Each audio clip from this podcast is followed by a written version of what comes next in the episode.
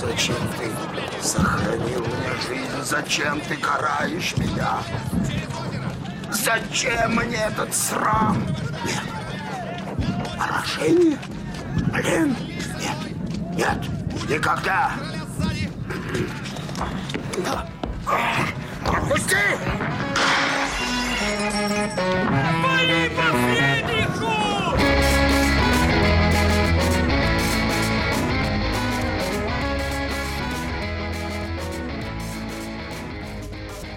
Ну что, на дворе понедельник, 31 мая.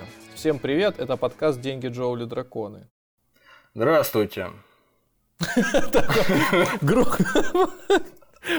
Грустно сразу, хорошо, грустно начали, Ну просто это хорошо, 30 это 30 настраивает. 31 мая, видишь, это мы же, мы же собираемся 31 мая выпуск записать завтрашний. Ну, то есть, как бы, Ну, специально было все сказано, специально было сказано. окей, окей, окей. Ну, 31 мая, да, люди будут слушать, когда это, получается, выйдет завтра, завтрашний, сегодняшний выпуск выйдет 2 числа, а люди будут э, Фридриха потенциально слушать 9 числа, а на Да. дворе 31 мая. Хорошо. У нас 31 мая, а у вас, вероятнее всего, 9 июня. вы, возможно, сейчас едете в транспорте, Или в тракторе, кто знает. сидите за рулем или возвращаетесь с работы, может быть, вы, Летите. кстати, на пробежке гуляете с собакой. Летите в самолете. Если, если вы сейчас слушаете этот выпуск, значит вас, так же как и нас, заинтересовала история Фридриха II, не правда ли, Никита? Фридриха Великого, а также известного как Старый Фриц. Ну что, тогда начинаем. Давайте попробуем. Почему мы сразу начали, как говорят, есть второй Терминатор лучше первого, так вот Фридрих II он тоже был лучше первого, почему мы начинаем с него? Да, первый Фридрих никому, никому не интересен, да. Когда сиквел лучше оригинала, да. Первый Фридрих был дедом э, второго Фридриха, неожиданно. Ну, хотя, может, для кого-то и ожиданно. Вот. А папку его звали Фридрих Вильгельм I. Ну, в общем, это, это сложно объяснить, поэтому мы просто смиримся с этим. Было так, и все. Почему, почему Фридрих Великий? А вот мы расскажем сегодня, почему он великий, почему он так интересен. Ну, как мне кажется, по крайней мере, он интересен. Для того, чтобы о нем поговорить, вот мы, мы сегодня здесь собрались.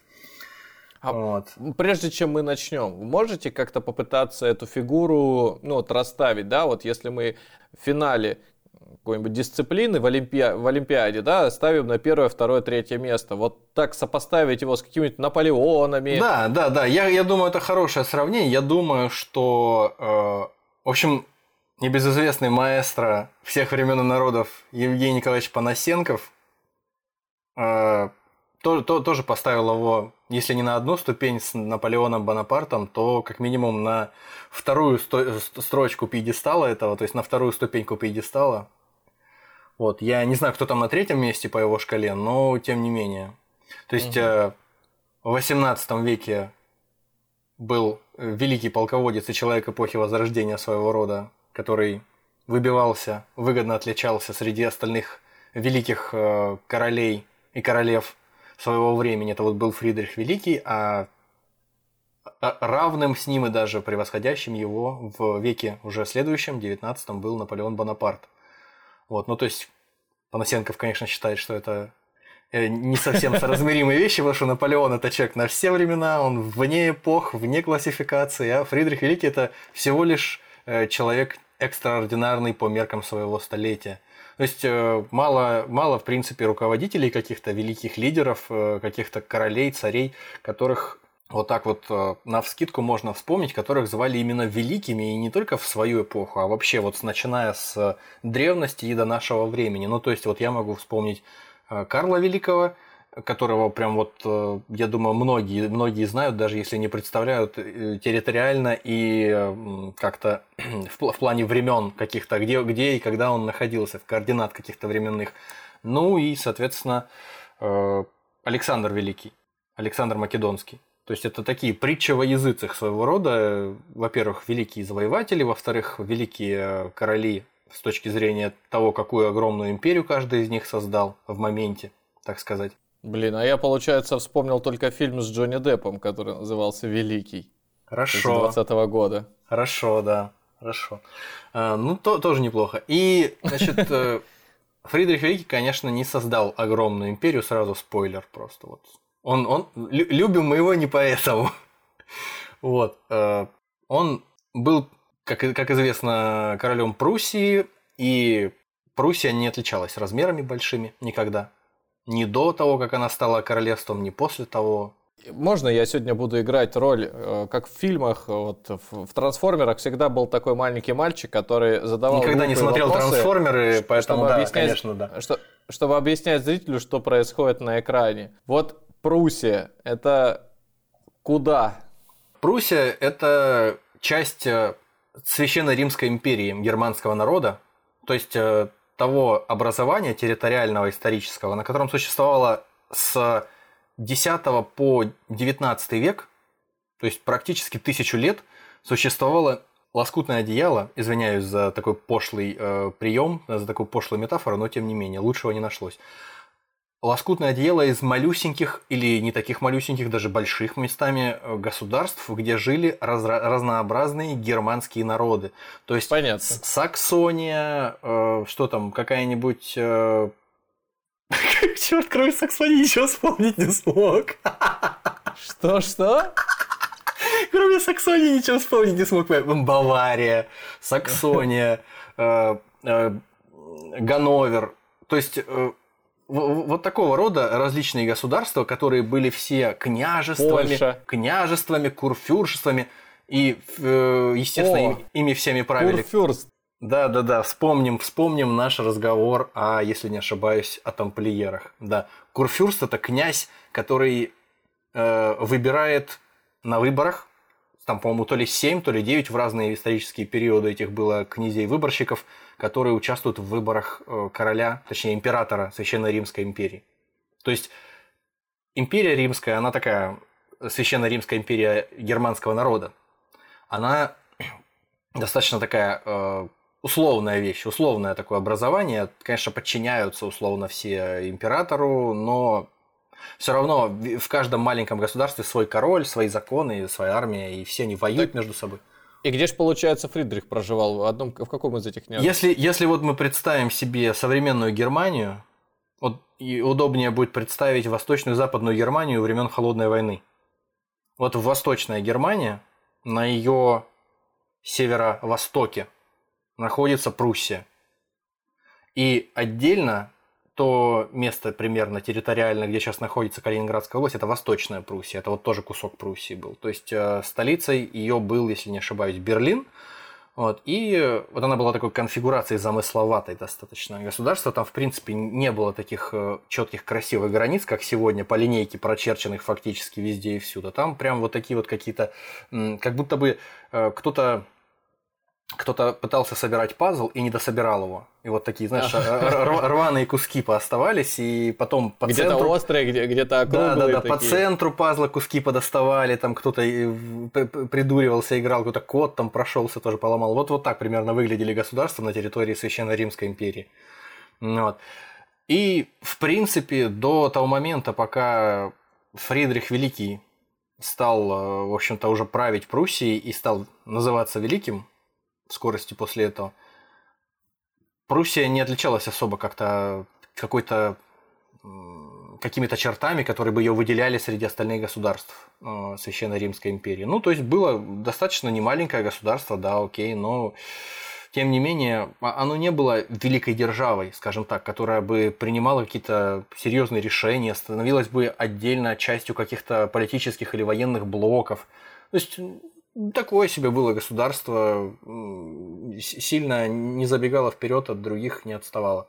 Фридрих II родился в семье Фридриха Вильгельма I, и не было, пожалуй, среди известных нам царей, королей, каких-то владетельных князей, вот так вот в не то что в человеческой истории, но в европейской истории того времени, ну уж точно, наверное, не было более отличающихся друг от друга персонажей. Потому что Фридрих Вильгельм I был известен под прозвищем «Король-солдат». Он э, превратил свою страну фактически в военный лагерь. У него была замечательная армия, очень э, замечательно вышкаленная, натренированная, огромная по меркам самого государства, небольшого. И, в общем-то, эта армия и досталась э, Фридриху II после смерти его отца. Другое дело, что Фри Фридрих Вильгельм был любителем покурить трубку, выпить пиво, пострелять кабанов, куропаток, причем убивал их в бешеных количествах, совершенно безумных, там десятками и сотнями. Вот. В то время как его сын не разделял его интересы и больше любил читать, э, больше любил французский язык, э, играть на флейте и э, что он еще там любил?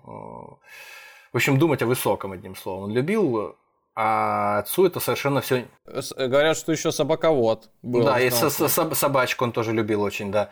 В общем, с отцом они не ладили, отец не любил французов, и все французское, потому что в тот момент Людовика XV Франция, это галантный век, так называемый был, вот, вот все происходило под э, эгидой французского культурного влияния, и поэтому Э, все пытались соответствовать вот этому французскому какому-то культурному коду. Говорили по-французски mm. при дворах европейских королей и, и всяких э, царей. Кстати, Российская империя не была исключением, отчасти хотя бы. И... Ну, то есть это был, это был такой фон э, доминирования Франции, да? Да, это была франкофилия везде и uh-huh. всюду. Ф- французский двор был это, собственно говоря, такой образец для подражания для всех uh-huh. остальных дворов европейских королей. Ну, это все не распространялось на Фридриха Вильгельма I, отца нашего героя, который вырос, собственно, в семье Фридриха I. Вот тот был, конечно, любителем Франции, расточительным э, мотом, у него были роскошные пиры, балы, все на свете. Все было красиво, как у короля, как положено. По-моему, даже до половины бюджета государства расходовал он на всякие вот эти вот свои прихоти. А вот э, когда пришел к власти в начале 18 века, в первые годы 18 века пришел к власти Фридрих Вильгельм I, у него уже, конечно, все это дело изменилось. Он э, совсем был другого, скажем так, психотипа персонаж. Он э, считал, что существуют вещи практичные, и вот эти практичные вещи, они важны. Вот солдатская строевая подготовка, какая-нибудь математика, вот подобные вещи всякие, вот практические, которые можно использовать э, в жизни непосредственно, вот они были важны. А вот латынь, э, французский язык, это все вот нет, нет, абсолютно. А у него это откуда появилось, если у него такой предок? Ну вот, э, как правило, как правило, на детях природа отдыхает, можно так сказать, да, то есть вот, вот как-то так. Он просто вырос другим человеком, он не, любил те вещи, которые происходили при дворе отца, он когда стал э, королем, он сразу же урезал бюджет э, на содержание двора там в четыре раза, много пекся о своей армии, то есть армия фактически то, что его интересовало больше всего – а, несмотря на то, что в государстве было чем заняться, кроме этого, ну вот тем, тем не менее, он э, вообще был довольно э, одиозной личностью, он любил поколачивать палкой всех, кому ему под руки подвора... кто ему под руки подворачивался, потому что, как говорят, у него была болезнь, у него была проферия, та, о которой мы говорили в выпуске про вампиров. Но, mm-hmm. видимо, это не та была стадия, когда он э, ходил уже с какими-то гноящимися обнаженными зубами и красными глазами. Ну, в общем, болезнь разрушала его нервную систему, влияла каким-то образом негативно на его нервную систему, и вот он был подвержен приступам гнева неконтролируемого э, и вы, вытеснял, э, вернее, вымещал свои приступы, припадки эти на окружающих. Он мог поколотить какого-то прохожего просто за то, что он праздно шатается, как королю казалось, мимо него проходит по городу. Или разбить окна в каком-нибудь э, доме, в котором жил стекольщик, потому что стекольщик э, стоял возле дома и ничего не делал. На вопрос, почему стоишь, говорил, я без заказов сижу, стекольщики сейчас не в чести. Он сказал, вот разбил окна все ему, пожалуйста, работай. То есть, э, вот это национальные проекты, я понимаю. Вот. Ну и, соответственно, сыну тоже доставалось очень сильно, потому что э, королю хотелось, чтобы сын его был таким, как он, чтобы он был крепким хозяйственником, чтобы в армии служил и барабанил по, э, по барабану, собственно, палками. Вот, и все было, чтобы замечательно, чтобы из пушки палить любил, на саблях рубиться, а вот сын какой-то не, не особенно такой к этому сподручный был. И в результате папаша унижал его всячески, поколачивал, и, в общем, жизнь у него была, прямо скажем, не райская совсем.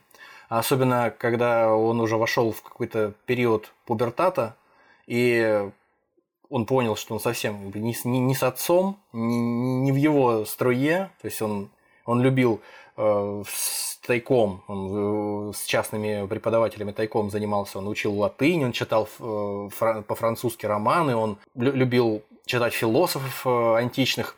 Его интересовали вещи, которые были абсолютно противны его отцу.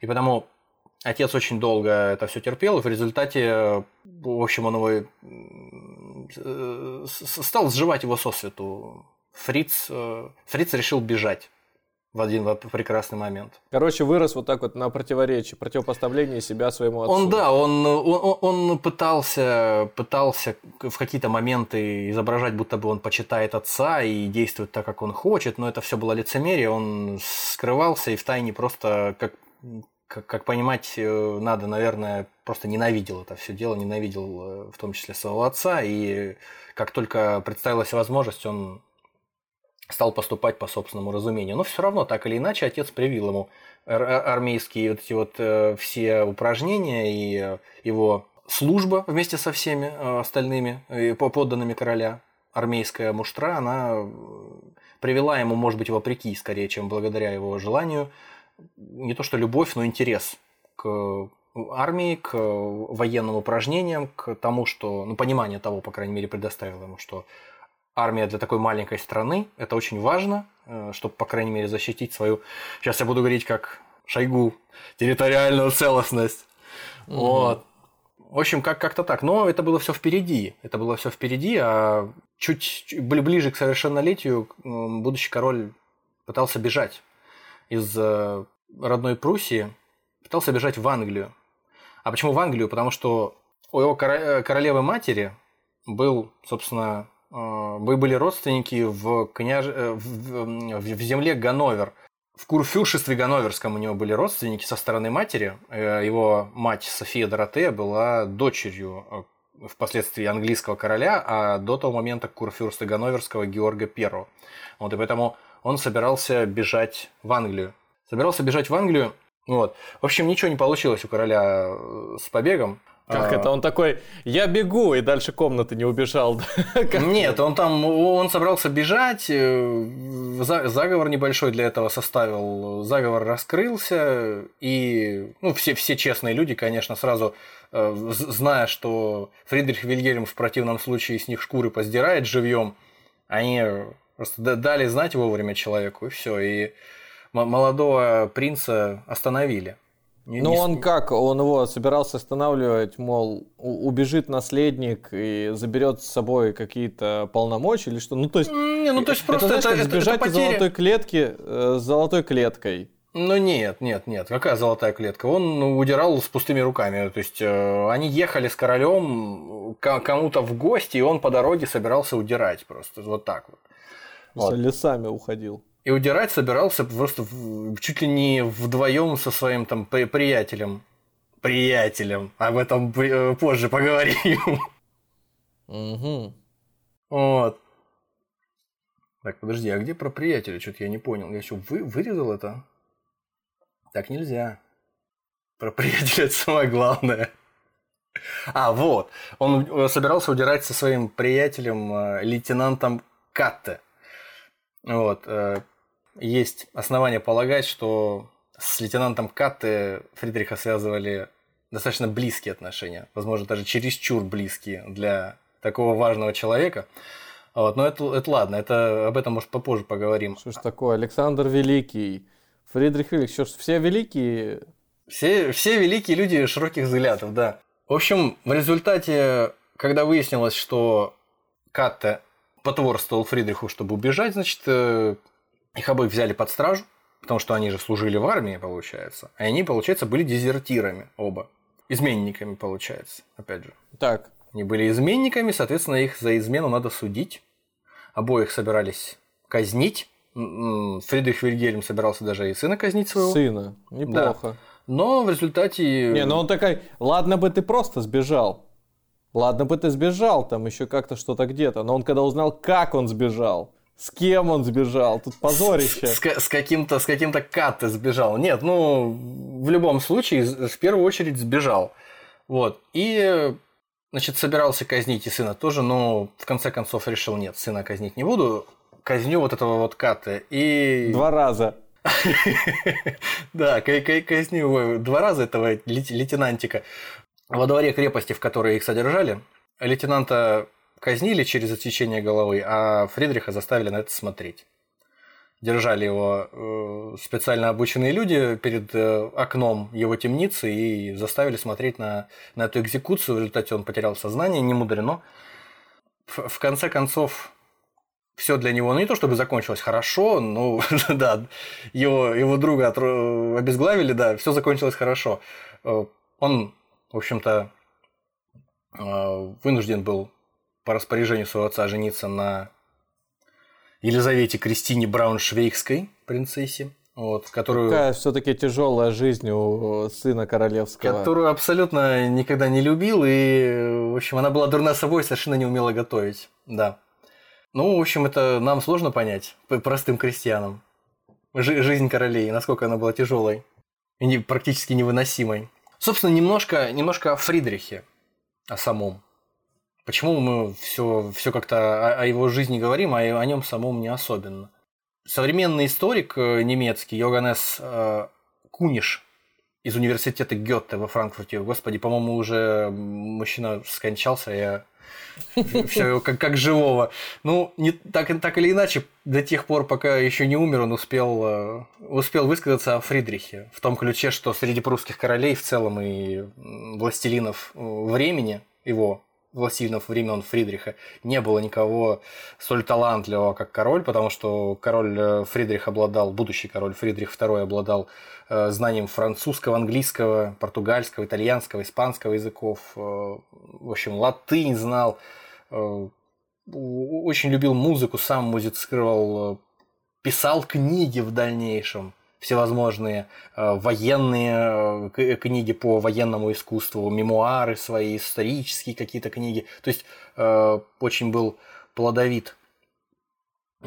Собственно, его книги еще при его жизни становились бестселлерами. И я сомневаюсь, что только потому, что их написал король, и дайте ж почитаем, что там этот король понаписал.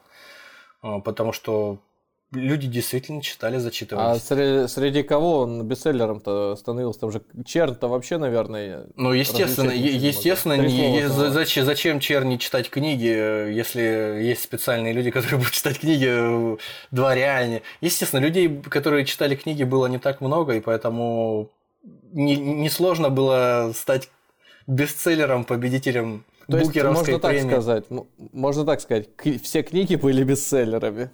Ну, не настолько, не настолько. В ну, общем, была просто знаешь, вот как говорят про э, старые времена, вообще вот исторические да, да, да. находки, все книги э, хорошие. Вот нет плохой книги. Вот нашли книгу 15 века, ой, бред, какой ужас вообще. Все ц... Вот сейчас все ценное. Так и тогда ж, наверное, книга это считалось, ну как сейчас блокбастер какой-то сделать, нет? Что там, что там новенькое вышло, да? Что там у Фридриха что-то да. новое вышло? Воу! Погнали, сразу погнали. Все, да, да, да, да, сразу все туда и читать. Ну. ну, возможно, так и было, я не буду спорить, но одним словом, король писал книги, и эти книги пользовались популярностью среди читающей публики того времени. Собственно, короля хвалили э, его современники не только за его литературный талант, но также за его специфический юмор. Я, кстати, эту историю слышал применительно, по-моему, к другому какому-то историческому персонажу, но тем не менее. В общем, есть такой анекдот исторический о том, что король Фридрих пришел с инспекцией котов к себе в тюрьму на территории своего государства, и так. все заключенные стали падать на колени и взмолились, что, мол, господи, государь, отпустите нас, мы невиновны. И вот мимо каждого он проходит, мимо каждой клетки этой, мимо каждой камеры, и везде одно и то же. Все невиновны, все сидят за какие-то незначительные проступки. А один мужчина стоит в уголке тихонечко себе и ничего не говорит. Он подходит и говорит, слушай, ты же наверняка тоже зря здесь сидишь, наверняка не виновен ни в чем. Он говорит, нет, я за двойное убийство, там, за, за кражу со взломом, все такое, меня завтра казнят, все в порядке. Э, я, я, я сижу и ни о чем не жалею. вот. А, соответственно, Фридрих сразу обернулся к сопровождающим и сказал выгнать этого бездельника из тюрьмы немедленно, чтобы он это почтенное собрание честных людей не разлагал своим, своим бесстыдством. Так что да, вот такой вот был хохмач, шутник. И куда он его выгнал? Ну, собственно, мороз. То есть он его отпустил, Ну, он получается. отпустил, получается, да, да. Ага, интересно. Ну и сделал своей правой рукой, ну, как и принято. Своей, своей десницей, да. Обязательно. Кроме того, э, кроме того, Фридрих э, сочинял музыку, самостоятельно сочинил э, какое-то безумное количество произведений, э, 4 концерта для флейт, там около 120 сонат для флейты, 9 арий. В общем, неудивительно, что к нему с удовольствием по его приглашению приезжал сам Иоганн Себастьян Бах, который вместе с ним музицировал в Потсдаме, в городе, в который после смерти своего отца перебрался король, потому что он, я так понимаю, не любил Берлин после того, как э, прожил там с отцом. Ну, вот, неприятные воспоминания, и поэтому переехал в Потсдам, у него там была резиденция, замок ему там построили со временем, назывался Сан-Суси. И вот в этом Сан-Суси он, собственно, по большому счету и пребывал все свободное Какой время. человек, а, и режиссер, и, э, и ставил, наверное, на Олимпиаде в Пекине даже русская сцена была, да? Да, да, и, да, и он- монографию написал такую, Ну, 4000 это, э, источников. э, это, это, это, это, да, это, конечно, может выглядеть забавно или даже смешно, но тем не менее это все правда. И кроме того, он был человеком, который организовал в Берлине, собственно, Берлинскую оперу по его распоряжению построили оперу. Вот. Вот. в общем, да, он был, он был чертовски хорош. Когда, кстати говоря, он, э, если кто не в курсе, он дружил с Вольтером. Он дружил с Вольтером, с э, знаменитым французским просветителем, философом эпохи просвещения. И Вольтер даже э, жил на полном обеспечении в замке, во дворце у, э, у Фридриха. Вот, и Вольтер был очень надменным, самоуверенным человеком, несмотря на то, что был чертовски, конечно, умен, само собой, и э, он был э, так на- настроен скептически к мастерству короля, к стихосложению, например. Хотя король любил французский язык с детства и говорил на французском языке очень хорошо, но не идеально. И вот э, Вольтер писал в своих каких-то мемуарах о том, что, ну, то есть жаловался о том, что, господи, король опять с утра мне прислал целую корзину грязных, э, грязного белья, чтобы я ее разбирал, имея в виду э, Стихи свои, да? стихи, которые прислал король, да, потому что А он- как это, ни- никто не стучал на него, или он настолько был у него Король любил, что- ко- король любил, э, когда ему говорят, вот серьезные люди говорят ему правду. То есть, если критика была, э, что называется, в касс, то он не протестовал. То есть, его военачальники точно так же могли выражать свое мнение смело. Он, он не был тем э, солдафоном, которым его выставляют в современности, бывает. Ну, вот, то есть, не настолько. В общем, когда о стихах э, и прозе Фридриха, как и Вольтер, вот после ссоры и разрыва с королем Фридрихом, говорят, что они посредственные, в общем, не стоит, не стоит наверное, за... Грязное белье. Ну и по логике э, предыдущих его действий, чувствую, что и стирал он в дальнейшем лично Фридриха. В общем, ну, это дружба и со- со- совместное это житье-бытие э, придворного философа у короля продлилось долго достаточно. Э, Поэтому стирал он свое грязное белье все-таки, скорее всего, не сам. Я о нем тоже, пожалуй, потом пройдусь двумя словами, что он был, несмотря на то, что э, знаменитый философ и просветитель, он также был прохвостом, пройдохой и э, все- всевозможные аферы финансовые проворачивал, на которых неплохо обогащался. Но не всегда у него удавалось это, но тем не менее.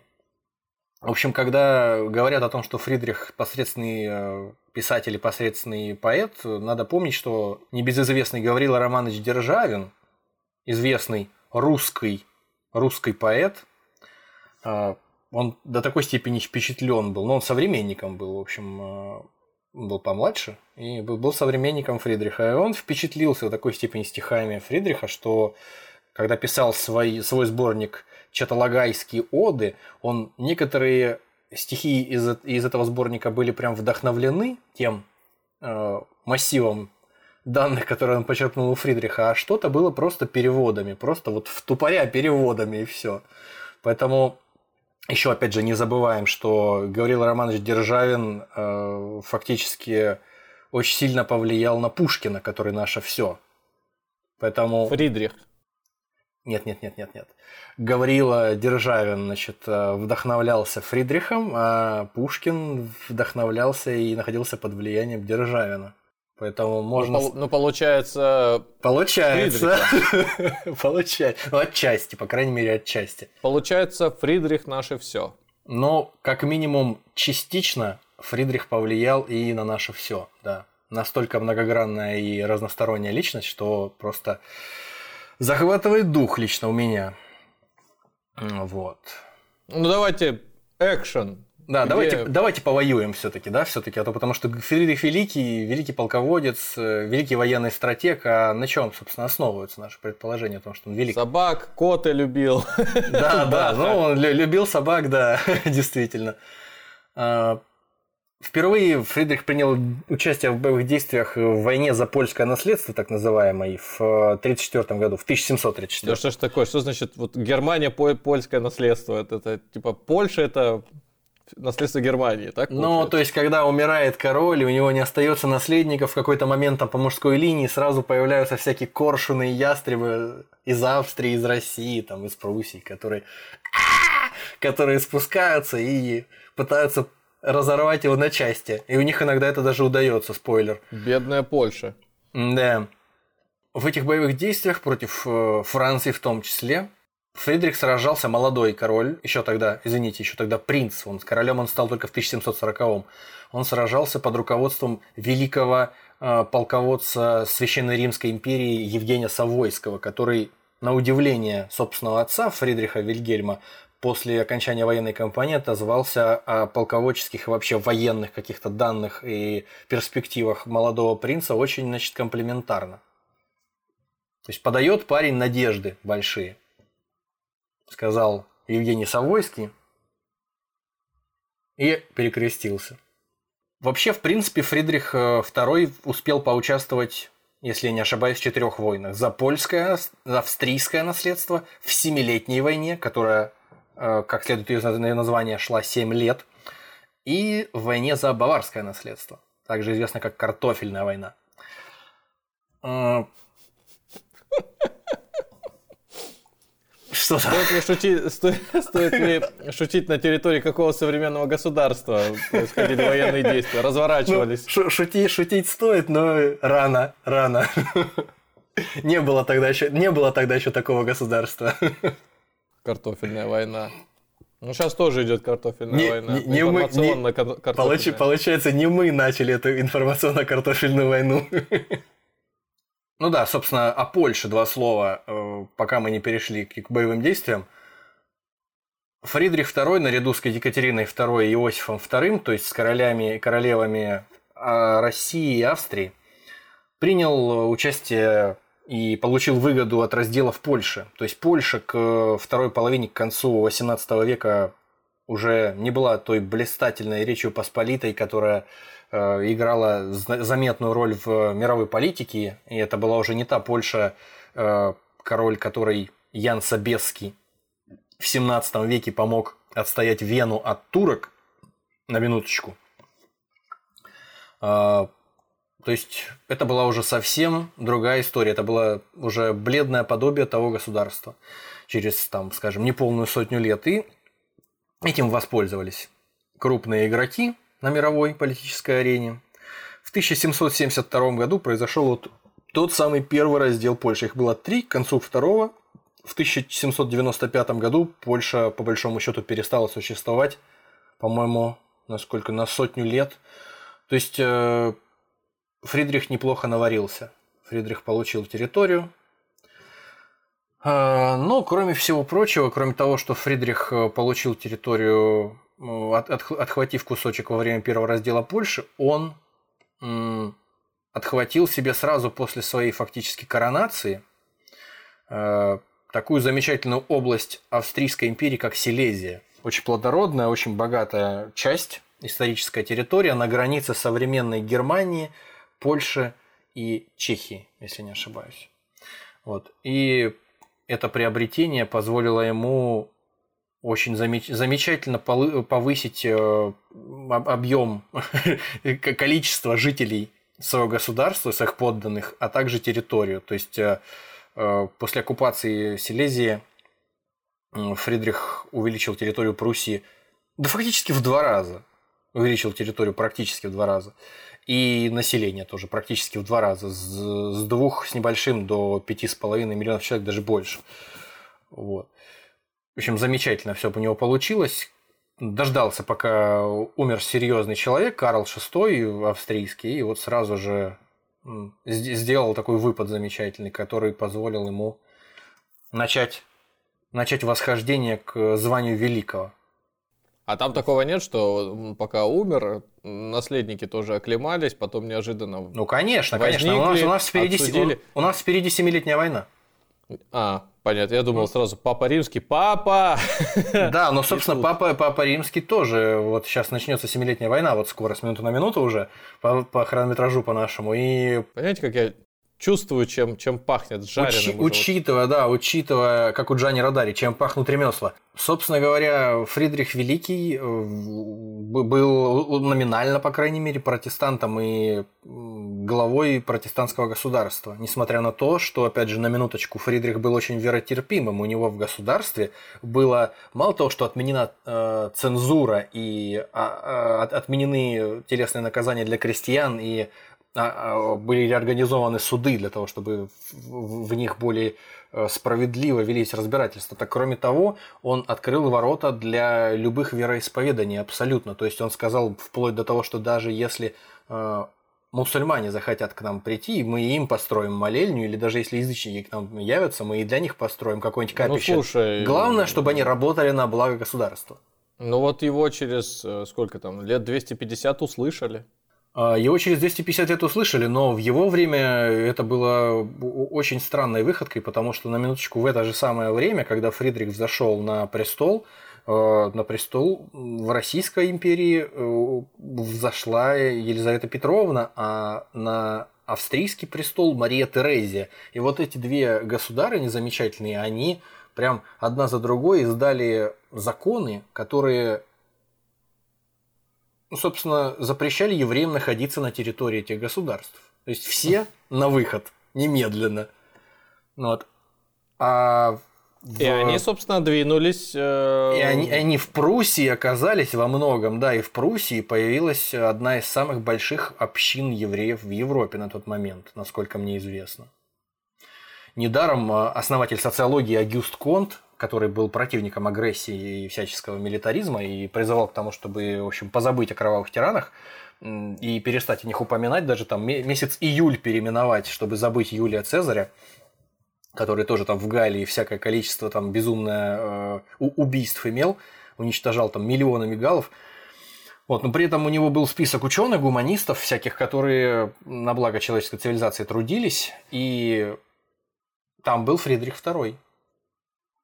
То есть э, почему-то господину социологу показалось, что Фридрих заслуживает того, чтобы быть среди просветителей и гуманистов, а не среди военных преступников, прямо скажем. Нам пока еще сложно, мы про него еще мало знаем, мы не можем его оценить, ну, да, был ли он да. преступником. пока то, что вы рассказываете, был разносторонней личностью, так сказать. Учился он был на чертовски, чертовски разносторонней личностью, да. И в общем, что мы можем сказать? Э, с переменным успехом ему удавались его все войны небольшие, которые он вел для того, чтобы отстаивать эту Силезию, отвоевывать туда-обратно ее. Э, это так называлось, в общем-то, Силезские войны.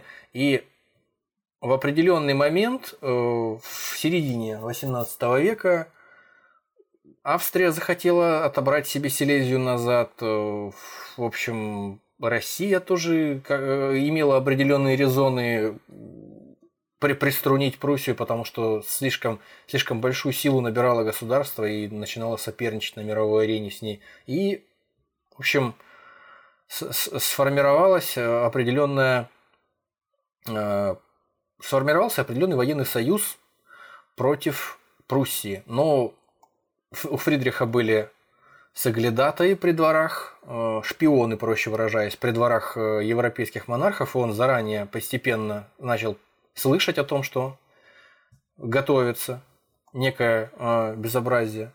И, значит, он, э, недолго думая, недолго думая, взял и напал на Саксонию, то есть сопредельная с ним А Саксония, он захватил ее, оккупировал, а Саксония была в дружеских отношениях в военном союзе с Россией, и Россия вступила в войну. То есть, Мгм. Есть, ну, по крайней мере, у Фридриха был, был какой-то момент для того, чтобы, чтобы подготовиться к войне. Он до этого еще понастроил там военных магазинов, в которых по- заложил под потолок кучу зерна и всякие заставы военные, с- солдат там вымуштровал кучами тоже. В общем, Фридрих, казалось бы, был готов к войне, но не на, не на три фронта, конечно, сразу одно- одновременно. Да, и с Фридрихом вместе выступило в этой войне, то есть единственное государство, которое против э, противников Фридриха, то есть против Франции, против Австрии, против России, странный такой военный союз. До этого, в общем-то, они так не, э, эти государства так между собой не объединялись. Вместе с Пруссией выступила в этой войне только Англия, потому что мы уже обсуждали эти родственные связи, все дела, но сухопутной армии, которую могла бы прислать Англия и повоевать там на континенте у нее не было, а может и была, да не хотелось особо никого отправлять, поэтому помогала она деньгами в основном. Вот. И так началась Семилетняя война, в которой Фридрих, собственно, и проявил не только свою невероятную э, способность управлять войсками, но также и свою феноменальную удачу, которая тоже способствует э, тому, чтобы называться великим в результате. Началась Семилетняя война. В общем, у Фридриха было много э, не- невероятных всяких побед, но и поражений тоже хватало. Причем многие из них были, казалось бы, разгромными совершенно. Вот прямо сразу, фактически сразу после начала э, войны, через год после ее начала, при Гросс-Егерсдорфе русские войска во главе с Апраксиным разбили вдрызг э, в прусскую армию. Но опять же, будем понимать, что 55 тысяч русских солдат против 28 э, пр- прусаков, это было нелегко. Сражаться было нелегко. Прям. Ну, то есть начали, и сразу, получается, война закончилась для них. А бились уже все остальные шесть Ну лет. нет, нет, нет, нет, ну нет. Еще солдаты еще оставались, еще еще можно было юнитов А. нанимать. Да, еще еще не всех перебили. В общем, э, произошла череда, как и всегда в войнах, э, если кто не знает, череда военных конфликтов, э, череда сражений. В некоторых из них, как в Лейтенской битве, например, в Силезии, Пруссия побеждала невероятно, просто троекратно превосходящую армию, э, в т- 30 тысяч против 90 тысяч э, союзников, просто э, уничтожала своих противников, многократно превосходящих, где-то проигрывала. э, И в определенный момент наступил такой э, период в войне, когда все, уже просто не было понятно, что дальше делать, потому что Прусаков э, разбили при Кунерсдорфе в 59 году, и все. И, то есть, что делать дальше, как, чего. Э, В 60 году взяли Берлин, русско-австрийские войска, правда, всего на 4 дня, но успели пограбить изрядно. В общем, была какая-то такая ситуация, началась партизанская война э, на территории Пруссии. Фридрих не знал, что делать на самом деле. Но на российском... как-то на- все это выглядит не очень... э, Ну, то есть до этого такие заслуги у него, и полководец вроде подающий надежду. Да, да, ну то, есть- то, то есть просто во- война, да, война на два фронта, на три фронта даже, с французами, австрийцами и рус- ру- русскими одновременно для такого маленького государства, хотя и очень сильного, военизированного, это сложно. Сложно, вообще никому не рекомендуем воевать на два фронта, а тем более на три. Как-то надо разделять это все дело. Но ему улыбнулась удача, Фридриху. И в чем это заключалось? В том, что Елизавета Петровна в 62 году скончалась. А воцарился вместо нее Петр III, который был, если не ошибаюсь, дальним родственником даже а, Фридриха. И, в общем, наслаждался, преклонялся перед ним, перед его талантами, всячески ему подражал. В общем, он заключил с ним сепаратный мир и вышел из войны.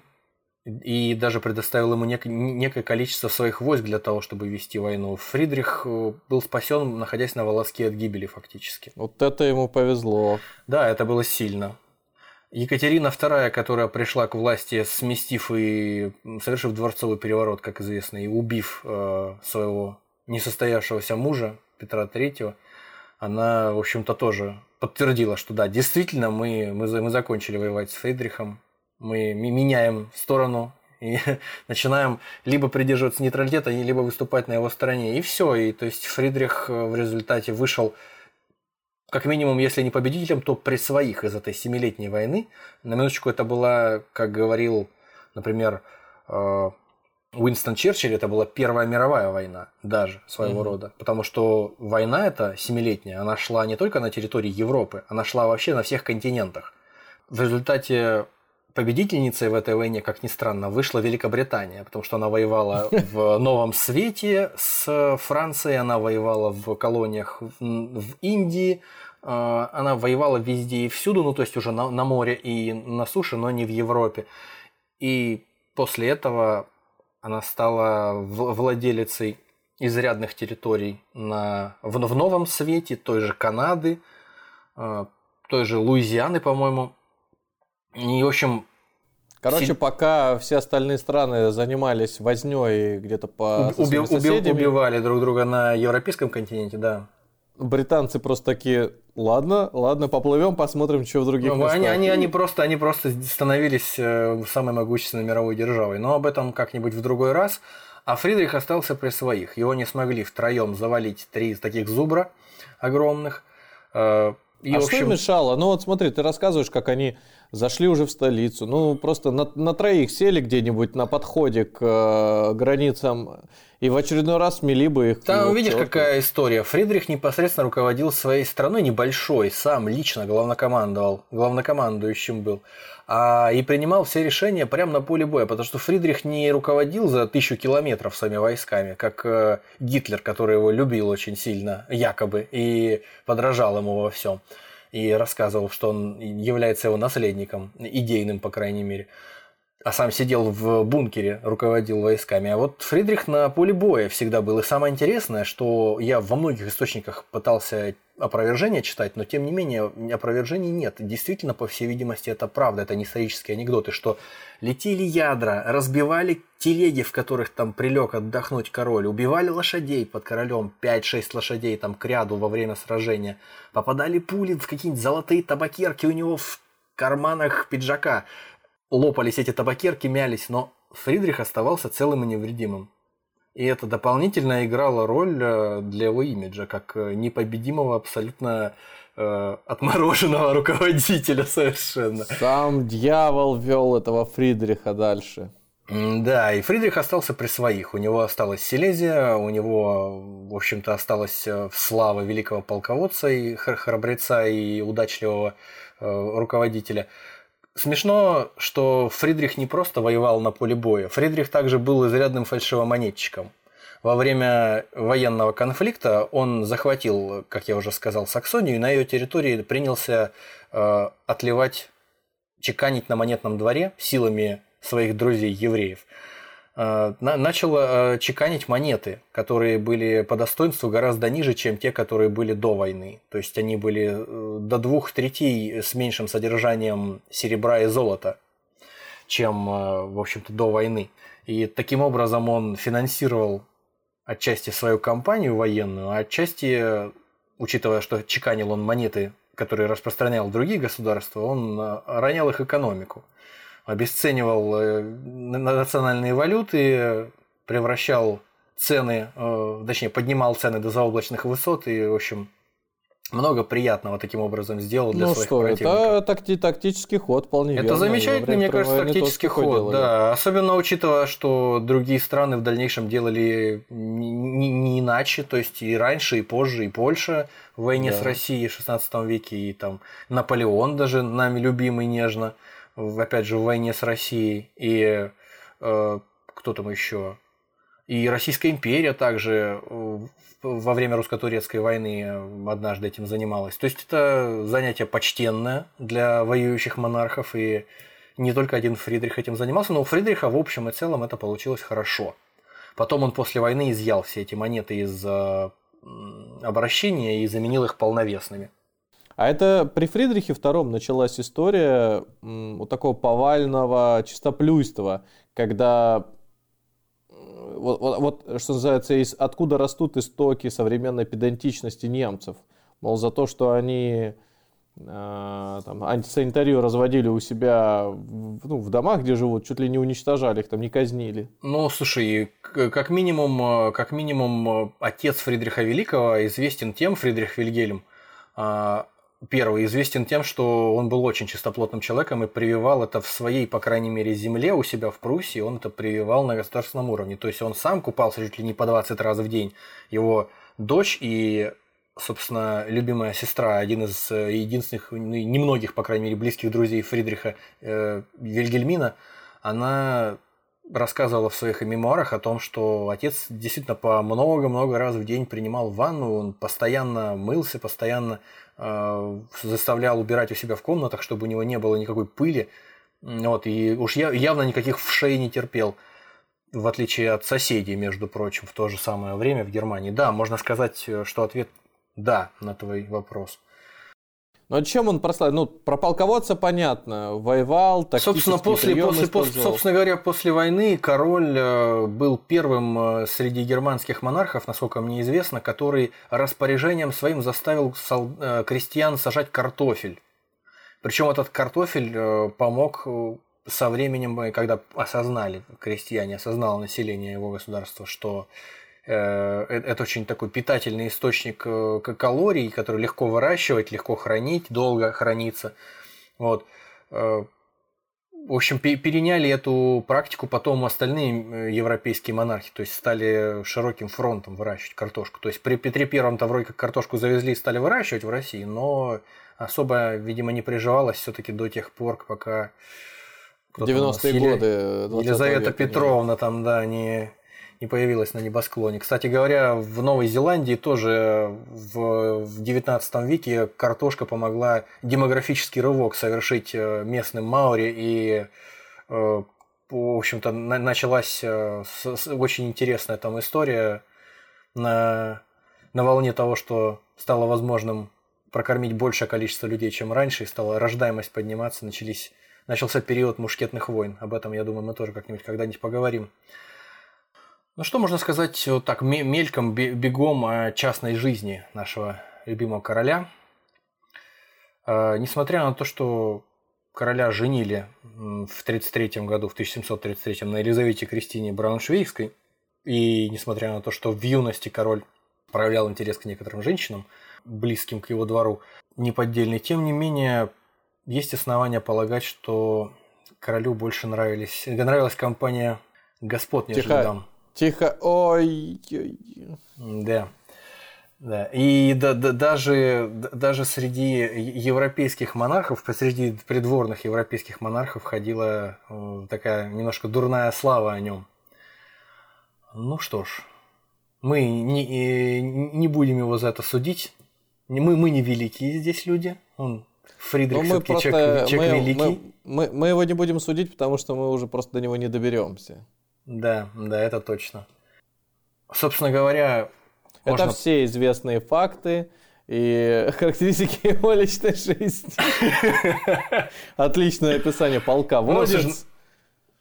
Так сказать. Так или э, иначе, так или иначе, несмотря на э, определенные не лишенные основания подозрения, скажем так, в пристрастиях короля, он на публике вел себя крайне сдержанно и не, не, не подавал виду, что называется, в отличие от своего младшего брата Генриха, которому, как говорят, мы во многом и обязаны его статусу великого полководца. То есть э, брат его Генриха воевал вместе с ним, был его полководцем, одним из его полководцев. Так вот, Генрих, младший брат Фридриха Великого, э, вот он откровенно сожительствовал с мужчинами, несмотря на то, что был выдающимся военачальником и даже в свое время кандидатом в монархии Соединенных Штатов Америки. Было такое время. Что, простите? Как это? Ну, до тех пор, пока не закончилась война за независимость и не была принята Конституция, у а, Великобритании были разные мысли по поводу того, как там дальше будет развиваться колониальное владение в Северной Америке. И вот э, не без основания полагал Генрих, вот, что он может за счет вот этой своей, видимо, дальней родственной связи своего дома с Ганновером, а через его посредство, через курфюршество Ганноверское и с британским двором королевским, что он почему-то может претендовать на трон какого-то вице-короля США. Но не получилось, как видно. Ну что ж, э, это все была прелюдия, а сейчас мы поговорим о том, как в нацистской Германии относились к Фридриху Великому. Сразу скажу, относились к нему в нацистской Германии хорошо и даже замечательно. Весь, короче, я так понял, весь выпуск шел именно к этому. Это было, была бы вишенка на торте, да. Было бы плохо без нее. В Германии А, еще... Я, я бы даже сказал так, орел на Рейхстаге. Да. В Германии даже до прихода к власти национал-социалистов, еще во времена Веймарской республики, чтобы понимание было просто вот насколько Фридрих любим был в Германии в свое время, по крайней мере уж до прихода, точнее на, до окончания Второй мировой войны. Объясню почему. А, существовал целый киножанр фильмы о короле Фридрихе. То есть снимали их постоянно, снимали на разный э, манер, но о- о- очень любили это- э, э, эту историю. То есть рассказывать ее, пересказывать о том, какой был великий все-таки король. А он великим был, ну, его называли так в свое время, или вот как раз-таки вот эти киношники? Нет, нет, его стали называть великим как раз вот после э, Семилетней войны. После того, как он э, вот этими мизерными своими силами побеждал огромные армии, и плюс к тому, ну пусть за счет, э, отчасти за счет удачи, за счет э, каких-то э, внешних обстоятельств, которыми он смог умело воспользоваться, за счет того, что он ловко использовал этот прием выпуска фальшивых денег. Короче говоря, все это привело к тому, что его государство, вот просто если открыть карту 18 века и посмотреть э, в масштабе, какую площадь хотя бы по территории занимает Пруссия, и какую занимает э, в целом Франция, допустим, не говоря уже о Российской империи и австрийская держава, то станет понятно, что воевать вот среди таких э, противников и как минимум выжить и остаться при своих, то есть отхватив сначала жирный кусок от Польши, а до этого, точнее, а сначала от э, Австрии, потом от Польши, остаться живым и остаться при всем, что, что у него было, это, это, конечно, дорого стоит. Так вот, соответственно, нацисты. Нацисты и Фридрих. В 1933 году в Рейхе выпустили открытку, э, на которой был изображен Отто фон Бисмарк, Фридрих II Великий, маршал Гинденбург и Гитлер. И, собственно, все эти великие люди сделали что-то хорошее для Германии, очень хотелось верить в 1933 году. И надпись была такова. Что покорил король, воедино собрал граф, защитил фельдмаршал, а, прошу прощения, я его, по-моему, Гинденбурга как-то иначе назвал, он был фельдмаршал, то спас и соединил солдат. Ну, то есть солдат у нас, естественно, А я думал, это Гитлер. как на, на, на табличке знаменитые собаководы. Да-да-да, на выставке собак. Да. На этой выставке собак сюжет отсутствует один. А, так, в общем, Гитлер э, старался себя ассоциировать с Фридрихом. Причем смешно, что он себя ассоциировал с самим Фридрихом, а не с его отцом, потому что именно его отец очень любил военщину, муштру и собирал по всей Европе солдат огромного роста для того, чтобы в гвардии у него были, по крайней мере, на передовой линии были двухметровые э, здоровенные молодцы. Вот, то есть он был прям одержим армией. И Или он собирал, а тот воевал. Учи- да, учи- учитывая вот эти вот все его склонности характера, его черты, его грубость какую-то, его там эту мужиковатость, его пристрастие, проще было э, на- наложить его характер на вот какой-то образ истинного арийца. А здесь, ну, король-философ, король-музыкант, ну, конечно, воевал он тоже знатно, но тем не менее, то есть какие-то вещи, не говоря уже о других каких-то вещах, да, которые мы только что обсуждали. Ну, Адольф, как известно, что тоже человек творческий был. Адольф тоже был человеком творческим, безусловно, хотя проклятые завистники не позволили ему поступить в свое время, э, выучиться на художника, но зато и поплатились, наверное. Как минимум в том э, отношении, что у Гитлера были сложные отношения со своим отцом в свое время, что роднило его с Фридрихом. Вот, пожалуй, это единственное, что его роднило с Фридрихом. Вот он, наверное, каким-то образом и на- начал себя с ним ассоциировать. Фри- Фридриха в свое время считали точно так же, как и Адольфа пропаганда нацистская преподносила человеком, который чужд всяких сентиментов, любви, всевозможных каких-то человеческих чувств, одним словом. И его единственная цель, его единственная задача – это вот величие Германии. Поднять Германию на пьедестал самой великой и самой сильной страны. Все, все, все захватить, все у всех отнять и все такое. Но учитывая, что Фридрих э, с уважением и любовью относился к своим солдатам, уж как минимум, если не к своим подданным в целом. И, и, и кроме того, на старости лет своих пожилых генералов тоже там пестовал, чуть ли не платил им пенсии просто за то, что, что они есть, и покупал им всякие там слух, слуховые аппараты. Но он действительно какому-то своему старому генералу, по-моему, купил э, слуховую трубку, чтобы можно было с ним беседовать, потому что был одним из э, немногих его друзей на старости лет оставшихся. Ну, вот. При этом Гитлер, как раз-таки, в отличие от него, он э, как раз-таки совсем напротив человеком был недалеким достаточно и малокомпетентным в тех вопросах, в которых хотел разбираться, ну, хотел заставить такое впечатление, будто бы он в них разбирается. И старой школе, старым генералам, еще имперским, не доверял, считал, что его постоянно пытаются оттеснить на вторые роли, постоянно против него плетут заговоры. В общем, он э, относился очень ревностно к тому, чтобы его статус какого-то, ну не знаю, альфа-самца в Рейхе, чтобы он э, никем не оспаривался. Вот это выглядит, конечно, да, и плюс к тому, что Фридрих воевал всегда на передовой, а Гитлер сидел в бункере в основном, или где-то в каких-то э, дальних рубежах находился от линии фронта, появлялся на фронте очень редко. Это тоже не делает его похожим на великого короля. Слушай, ну тоже в разное время представить, что человек э, где-нибудь на поле боя находился бы при наличии авиации. Согласен, и при наличии артиллерии серьезной. Да сомнительный такой вот. Ну, так или иначе, он же себя пытался преподнести э, фактически вторым Фридрихом, но похож на него было очень мало, если вообще хоть как-то. Ну, значит, ты использовал как символизм некий, ориентир, чего нет. Да, вполне, вполне возможно. Ну, то есть... Э...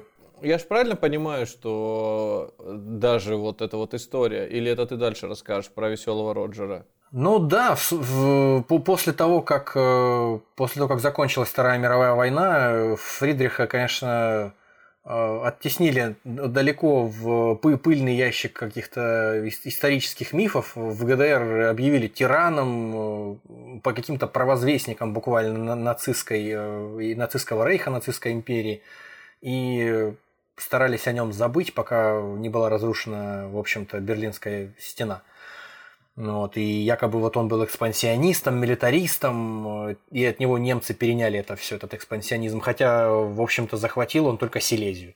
Если посмотреть на карте э, и сравнить э, те объемы захватнических войн, которые вел Гитлер, и то, чем занимался Фридрих, в основном, по большому счету, оборонялся всю свою жизнь.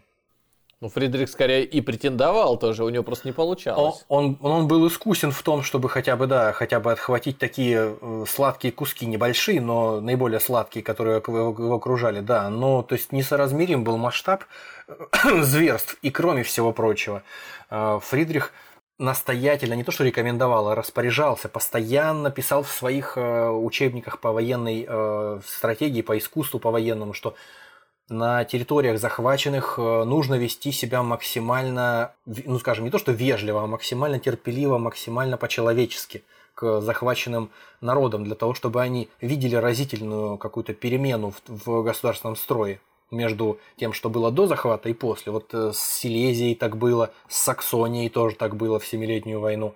А мы прекрасно знаем, как поступали на захваченных территориях, особенно когда это речь заходит о Восточной Европе, солдаты Гитлера. Он абсолютно об этом не беспокоился. Когда мы читаем какие-то отзывы генералов о Гитлере, ничего хорошего мы о нем прочесть не можем. Э, они все пишут о том, что он был болезненно самолюбивым и никого не допускал э, к командованию настолько, чтобы его хоть чуть-чуть могли затмить. Ну и, соответственно, мы не можем не, не, за, не напомнить об отношении Гитлера к евреям, сравнив его с тем, что было при Фридрихе. При Фридрихе евреям тоже жилось не, не сладко, прямо скажем, потому что они были не, не все имели возможность получить статус гражданина полноценного. Э, а если говорить об отце Фридриха, то там и, то, и того интереснее. Он стрелял э, бесконечными количествами кабанов на охоте, как говорят а потом заставлял э, евреев скупать этих кабанов у него. А учитывая, а учитывая, что свинья животное не кошерное, Ему доставляло удовольствие потом наблюдать или слышать, как э, евреи потом раздают военным госпиталям этих кабанов, потому что, ну, как-то куда-то надо сбывать эту бесконечно поступающую свинину. Я вот обратил внимание еще на нашивки в виде черепов у солдат СС. То есть меня это раньше вопрос сильно не... Я этим вопросом сильно не задавался, однако всегда было так удивительно наблюдать, да, вот их олицетворяют с злом, ну, в некотором смысле абсолютным злом, и при этом они что, сами себя таковыми считали? Зачем им нужен был череп и кости еще да, дополнительное да, да. изображение чер, чер, череп и кости это был... Вот извест... я как раз понял, что это тоже наследие Фридрихов. Это, это, был, это был символ, да, который применяли и во времена Фридриха, и во времена его отца. В общем, на похоронах его отца ткань, которой был покрыт его гроб, даже и какие-то детали в комнате, где стоял этот гроб, были украшены, если можно так сказать, черная ткань э, со включениями каких-то серебряных вышитых черепов, серебряной нитью. Действительно, этот э, символ, череп с костями, он использовался в военной какой-то тематике, военной символике для того, чтобы э, символизировать э, презрение к смерти, для того, чтобы показывать, что смерть неотвратима, но при этом мы ее не боимся.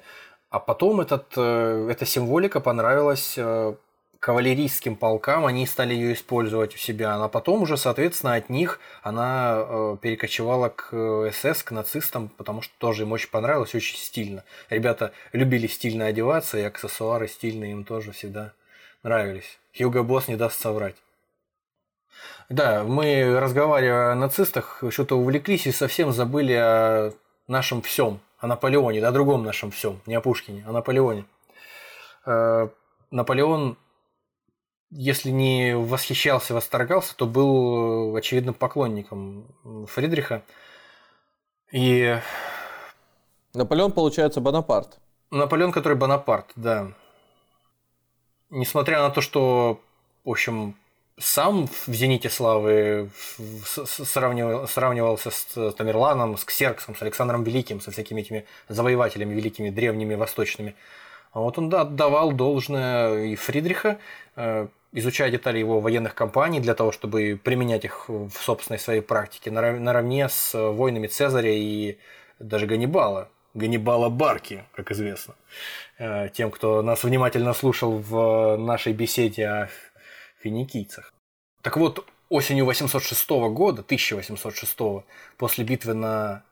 при Иене, Наполеон оказался в Потсдаме, в общем-то, где был похоронен в гарнизонной церкви, где был похоронен Фридрих. И на его могиле он по полулегендарным таким сведениям произнес фразу что-то вроде «если бы он был еще жив, меня бы здесь не было». Угу. Также говорят, что после разгрома Пруссии в наполеоновские войны э, Наполеон забрал себе шпагу старого фрица и благоговейно над ней медитировал. Пытался из нее вытянуть силу и секреты. Ну, я думаю, что такие люди, они должны отчасти обладать какими-то не, не только талантами, но и каким-то суеверием. Вот, допустим, кстати говоря, не могу опять, просто не могу далеко уйти от Гитлера, ну серьезно.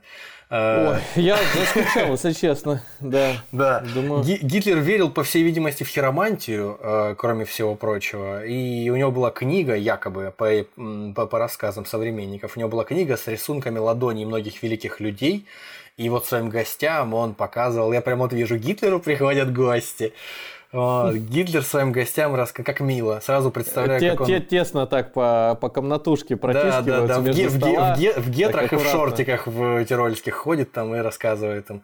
Показывал гостям. Да, да, Из да. холодильника достает еду, Колбасу так пленочку, там, да. пленочку сверху так раз снимает, или что там, кастрюльку, кастрюльку сверху. Да, да, да, да, да. Салатик.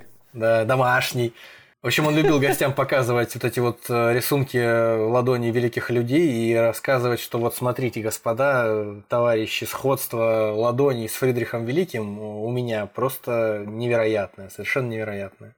Ну и, соответственно, он э, намекал на родство судеб великих полководцев по большому счету, еще раз можно сказать, что вот это стремление сваливать собственные ошибки на других, мания величия и суеверия, о которых мы сейчас говорим, гитлеровские, никак не стыкуются с агностицизмом, если не атеизмом, а также рационализмом и интеллектуальной деятельностью старого фрица. Ну, опять же, мы же знаем об этом из э, описания его со стороны, или, может быть, даже о нем самом, как он писал. О Гитлере все-таки больше информации, как мне кажется, чем о Ну, Фридрихе слушай, осталось. учитывая, учитывая, что он состоял в переписке с э, европейскими монархами, с философами, при нем жил Вольтер, при нем, при нем жили многие ученые того времени, у него было э, целое собрание, целая козырная колода из э, величайших ученых своего времени, которые бежали из-за вольнодумства из других э, немецких земель, а к нему, соответственно, все с распростертыми объятиями приходили, и они все оставляли какие-то заметки о своей жизни и о нем тоже. Поэтому Понятно. есть возможность из нескольких э, различных источников судить о том, э, правда это или ложь. Поэтому больше скорее правды, чем выдумок. Вообще, э, в последние годы, возвращаясь к Наполеону, в последние годы в ссылке на Святой Елене, на острове Святой Елены, возможно, в желании создать какую-то положительную легенду о своих намерениях их выполнении Наполеон записывал воспоминания об осаде Тулона, итальянской кампании, египетском походе, а также, в общем-то, написал книгу о войнах Цезаря, Тюрена, известного полководца французского, и Фридриха Великого. То есть он занимался какими-то мемуарами, и при этом он целенаправленно коснулся наравне с такими великими полководцами личности Фридриха Великого. Ну, не, не мудрено, по большому счету, уже теперь, учитывая, что мы знаем. А, вообще много кто любил посещать э, могилу Фридриха. Даже Александр I в 1805 году, когда гостил у прусского короля, он тоже посетил э, могилу Фрица. Там император занимался всякими э, не- не- нежностями. Целовал гроб, протягивал королю руку. В общем, В общем, очень нежно, да. Од- Одним словом, да, не- нежности к покойному королю э, преисполнены были все участники военного конфликта в наполеоновских войнах, и Наполеон, и Александр I. И я уж не говорю о Фридрихе Вильгельме III с королевой Луизой, то есть которые принимали Александра I у себя в Потсдаме, то есть нас- наследники ста- Мгм. старого фрица. Ну, в общем, что можно резюмировать, э, исходя из всего этого?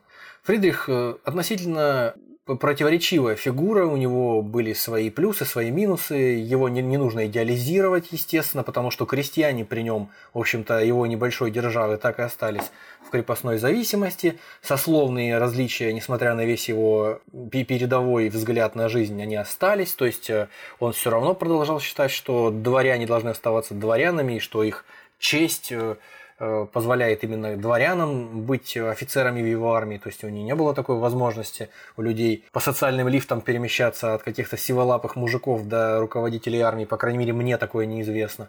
Но, тем не менее, э, осушение болот э, с последующим э, с последующей распашкой этих земель, сооружение каналов для того, чтобы соединить судоходные реки на территории его страны, для того, чтобы удешевить транспортировку всевозможных грузов. Все вот эти вот э, замечательные э, военные реформы, судебная реформа, которая позволила избежать хотя бы самых больших зверств с пытками в отношении, как минимум, э, крестьян. Все это отрицать, конечно, нельзя. Как и храбрость э, Фридриха, как его ученость, как э, его непосредственно личные какие-то качества. При этом самое главное, что можно сказать э, из того, что свидетельствует в пользу величия Фридриха, Пруссия при нем стала э, в отличие от э, си- ситуации при отце, независимой от э, Австрии, стала великой державой в полном смысле слова, стала принимать ведущую роль в мировой политике, как минимум в европейской уж точно.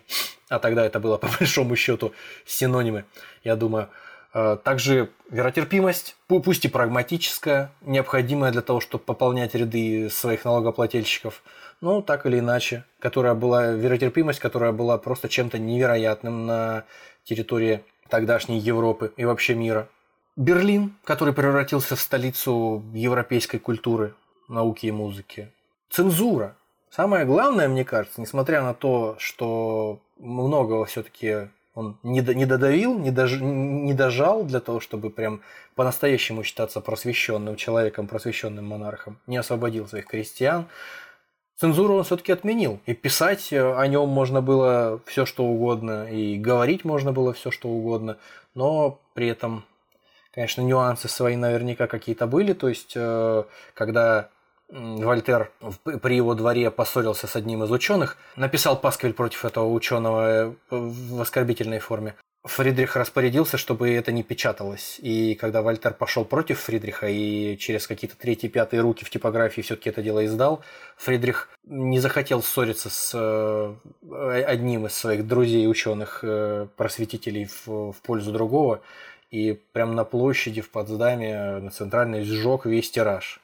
Конечно, если кому-то захочется притянуть за уши связь с гитлеровской Германией, то сожжение книг на площадях, да, вот оно вам, пожалуйста. А под каким соусом это подать, это уже, что называется, it's up to you. Законы о сельских школах, которые издавал Фридрих, которые, в общем-то, должны были изменить ситуацию с невежеством, с неграмотностью крестьян, которые он ну то есть невежество, неграмотность крестьян, он считал большим горем и неприятностью для своего государства – он тоже не дожал, потому что крестьяне, в общем-то, так остались неграмотными, потому что надо было не только реформу какую-то придумать, но и денег на это выделить. Нужно было и книжки как минимум туда учить. Ну, я говорю, да, нужно было и денег выделить на то, чтобы это все дело реализовать. А, ну, то есть сидишь такой, и вы просто постановляю, значит, всем, всем грамотными, грамотными быть. И сел довольный и пальцы только, большие пальцы перебираешь так. Один я, просве... я просвещенный монарх, я, я это знаю, я это знаю, и не, не, не важно, кто, кто бы что там ни говорил. Обо мне еще напишут, все,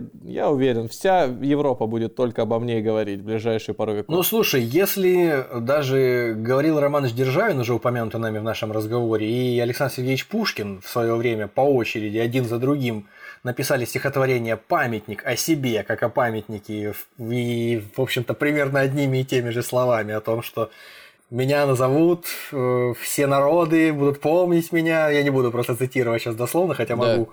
Но вот, э, оставаясь при этом просто поэтами, то не мудрено испытывать некую, если не манию величия, но некоторое самодовольство человеку, который добился чуточку большего, чем просто сочинил пару стихотворений.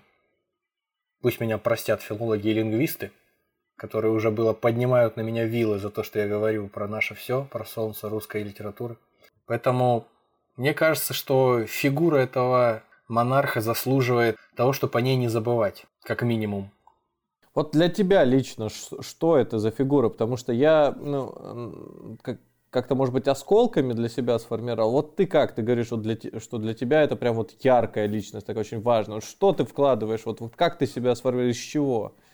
Несмотря на то, что, конечно, то, что он вел войны и называть его великим полководцем, ставить это ему в заслугу, это, конечно, такая себе история. Ну да, человек убивал людей и вел людей на, на убой, и, в общем-то, ради своих интересов. Я не думаю, что в те времена солдаты, неграмотные солдаты, которые брались из крестьян, они вообще задумывались. Я вот хотел об этом сказать, когда мы будем говорить, и вот я говорю.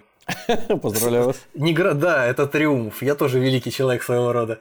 В масштабах, в масштабах этого подкаста, да. Я, я не верю, что у солдат был выбор вообще, и что солдаты задумывались над тем, правильно ли это война, в которой они воюют. Вот заставь сейчас каких-нибудь зумеров пойти воевать за кого-нибудь, просто потому что, слушайте, ребята, ну это же за, за честь за славу, за отчизну, за короля. Никто не пойдет, скорее всего, если не погонят палками. Я уверен, пойдут, но ну, есть явно какая-то прослойка оголтелых патриотов, которые просто за, за слово патриотизм пойдут. Но если не будет какой-то, не дай бог, конечно, не приведи, э, интервенции, которая заставит людей взяться за оружие и защищать страну от кого-то, в ином случае вряд ли кто-то пойдет э, вот массово какими-то там миллионами воевать за, за интересы какого-то короля просто потому, что он, он так захотел. Ему вот захотелось mm-hmm. проучить какого-то монарха.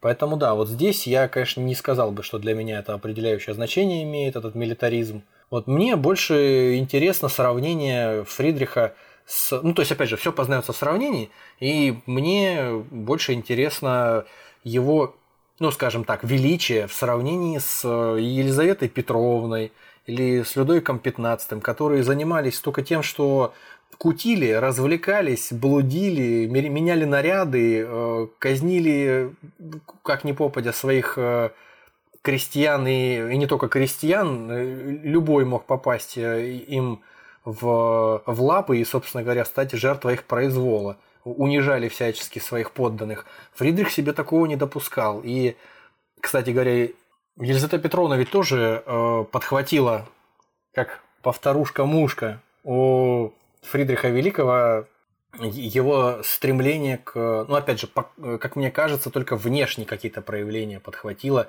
у Фридриха в отношении того, что он еще до того, как стал э, королем, пока был принцем, он был в переписке, состоял в переписке с Вольтером. А потом, когда стал королем, он его к себе пригласил жить. Вот. И, собственно, беседовал с ним в основном. Э, остальных э, своих придворных не, не особенно-то считал достойными собеседниками. При, при этом Елизавета Петровна, хотя и переписывалась с Вольтером, следом, а тот-то тоже переписывается, надо не отставать, надо тоже быть просвещенной монархиней. Но при этом просто переписываться, просто смс писать, э, отправлять э, великому просветителю, это не означает автоматически становиться э, просвещенной государыней. Точно так же Людовик XV. При Людовике XV творилось в его дворе черт знает что абсолютно. Там, по-моему, какая-то история была относительно того, что какой-то крестьянин, или, ну, в общем, какой-то незнатный человек, чтобы донести до него информацию о том, что живется плохо людям в государстве, он там что с каким-то... к Кремлю поехал с каким-то, да, с каким-то, как тот э, шаман, с, с перочинным ножиком, с каким-то там что-то якобы чуточку кольнул или порезал государя. В общем, его там в результате, хотя король вроде был бы против этого и не собирался там, но тем не менее судьба этого человека была незавидна. Его э, парламент постановил разорвать на куски лошадями и сжечь железом и лить на него расплавленную серу. В общем, э, жуткая совершенно была история, и при этом ничто из этого не считалось ужасным, и ничто не изменило ситуацию в целом. То есть ты хочешь сказать, что проявление Фридриха, оно основано не только на каких-то очевидных вещах в виде отрубания голов и э, захвата территории, но еще и на, на, на, на неком прогрессе. То есть на э, прогрессе гуманизма, образования, социальных Э, решение социальных нужд, вообще выстраивание вертикали, в которой и социуму отделяется, уделяется внимание, и военной политике. При этом еще и сам человек широкого кругозора, погружается в культуру, в науку, он там языки изучает. У меня такое впечатление сложилось, когда я попытался прочесть параллельно с Фридрихом что-то о его современниках, монархах, но если, если не называть их невеждами, если не называть их там какими-то скотами, какими-то просто их образование, если оно и имело место, оно было каким-то таким специфическим и односторонним, предположим.